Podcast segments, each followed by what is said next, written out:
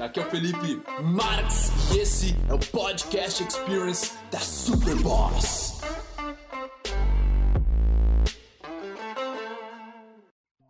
Vou falar para vocês o que aconteceu quando eu consumi o primeiro curso online, primeiro treinamento online que eu fiz. O primeiro, eu tava bem desconfiado, assim, sabe? Onde, porra, meu, como é que um cara, num DVD, na época era DVD ainda, tá? E eu pensei, putz, como é que isso aí pode realmente fazer uma diferença? Como é que pode ser diferente das palestras do cara no YouTube? Porque o meu mentor, o Tyler, tinha palestras no YouTube e tal. E era um treinamento que ele foi filmado num workshop, né? num workshop filmado onde os conteúdos eram passados ali por ele. Eu resolvi, cara, resolvi, vou investir o meu recurso mais valioso, tá? vou investir meu tempo, meu esforço, meu financeiro. E aí eu comecei a assistir esse curso. A maioria dele, eu confesso para vocês que eu ouvi. Uma boa parte, a primeira metade do curso eu, eu assisti, depois eu entrei em férias e só ouvia. Eu via, eu via de novo, eu via de novo, eu via de novo, via de novo. E aquilo ali aos poucos foi transformando meu jeito de pensar, cara como transformou o jeito que eu estava pensando, é como se tivesse eu tivesse identificado, porque ele só me deu conhecimento, né? Conhecimento é tipo, cara, se eu tô com um celular, ele estraga. Como é que eu arrumo o celular? Ou eu tenho que ter conhecimento de como arrumar, ou eu tenho que ir atrás de alguém que tenha conhecimento. Sacou? Ou eu posso abrir o celular do meu jeito, tentar do meu jeito fazer as coisas do meu jeito, mas provavelmente eu vou dar uma prejudicada no celular. Né? Eu vou demorar mais tempo. Vai, vai ser outra história se eu tentar fazer sozinho. Saca? E dá. É uma jornada, principalmente a jornada humana, né, cara? Nós somos seres humanos. Nós somos muito mais avançados do que um celular. Então, é possível nós fazermos sozinho? Lógico. Agora, quando alguém te dá o conhecimento específico que tu estava buscando para fazer determinadas coisas, nossa, facilita muito. E tu poupa muito tempo e muito esforço, sabe? Tu evita muito sofrimento, muita rejeição, cara. E para mim, começou a mudar, cair a ficha, mudou o jeito que, que, eu acreditava sobre as coisas de evolução pessoal, sobre ser natural, sobre ser mais um cara mais espontâneo, sobre confiar na criatividade da minha própria mente, sobre confiar que eu era o suficiente, velho, e capaz de lidar com qualquer mulher bonita que eu me deparasse. E quando a crença muda, os pensamentos por trás mudam, eu começo a me sentir melhor, mais confiante quando eu tô naquela situação. E aí eu começo a ter atitudes diferentes. E aí, obviamente, eu tenho resultados diferentes.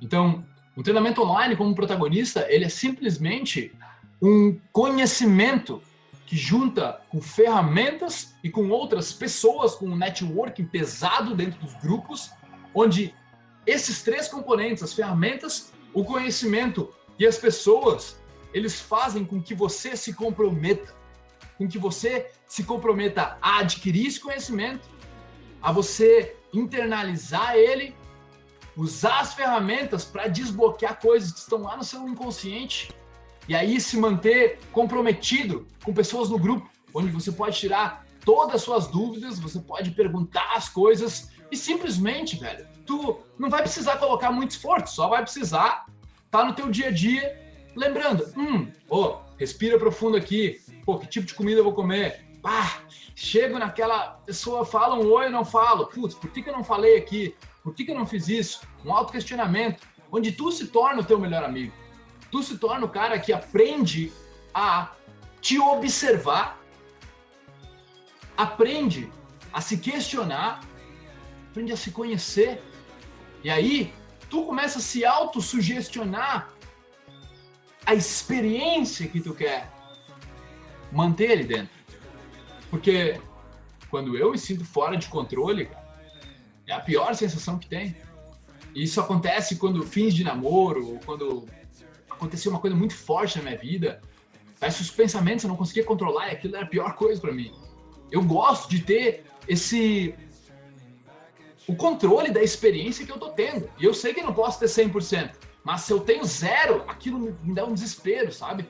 Realmente, velho. Então, eu gosto de poder gerenciar essa experiência que eu tenho comigo.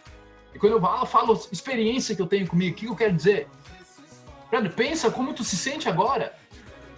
Por que tu não tá se sentindo melhor? Por que tu não tá se sentindo mais alegre? Tu está se sentindo meio ansioso? O que que tu faz? Tu está com medo? O que que tu faz para gerar coragem? Tu não consegue parar de tremer a mão durante a prova? O que que tu faz? E o que que tu fez para influenciar isso? E aí tu começa a te conhecer, tu começa a te questionar, tu começa a mudar pensamentos, muda o jeito que tu se sente, tu muda as atitudes que tu tem e os resultados começam a ser diferentes. São vários ciclos que você vai passando de aprendizado consigo mesmo. Depois que você tem a informação, irmão. Porque antes da informação você não sabe que aquele poderia ser um ângulo para olhar para aquela experiência. Com o conhecimento, você consegue olhar para aquilo que você quer consertar e entender: hum, é isso que eu tenho que fazer. Vamos ver se funciona. Tá entendendo? Lá no protagonista, cara, eu não quero que ninguém acredite no que eu tô falando. Eu quero que as pessoas testem o que eu tô falando, experimentem e aquilo que fizer sentido, apliquem na vida, abracem aquele conceito, aquele princípio e aquilo que não fizer sentido, cara, descarta e segue o baile. Sacou? Essa é a moral do conhecimento. É nós usarmos ele e não o conhecimento nos usar. E a gente cria crenças e fica quadradão só acreditando que uma coisa é verdade. Não, velho. Conhecimento, ele serve para você expandir os seus horizontes, para você olhar para cima e ver possibilidades. Tem gente que olha para uma experiência, para uma situação, seja para tomar um fora de uma mulher ou ser demitido. Eu consigo ver isso hoje como uma nova oportunidade, onde outras pessoas só enxergam o problema. E aí, quem está certo, quem está errado? Ninguém está certo ou errado. São só perspectivas diferentes de enxergar a mesma situação. E aí, tipo de perspectiva você vai escolher? Sendo protagonista e escolhendo olhar para aquilo como uma coisa que vai te melhorar, que vai te ajudar? Ou você vai ficar como espectador, se sentindo como uma vítima que a vida está pesando para cima de ti? Eu não sei, mas eu prefiro a primeira opinião, a primeira opção. né? Bora ser protagonista, meu bruxo!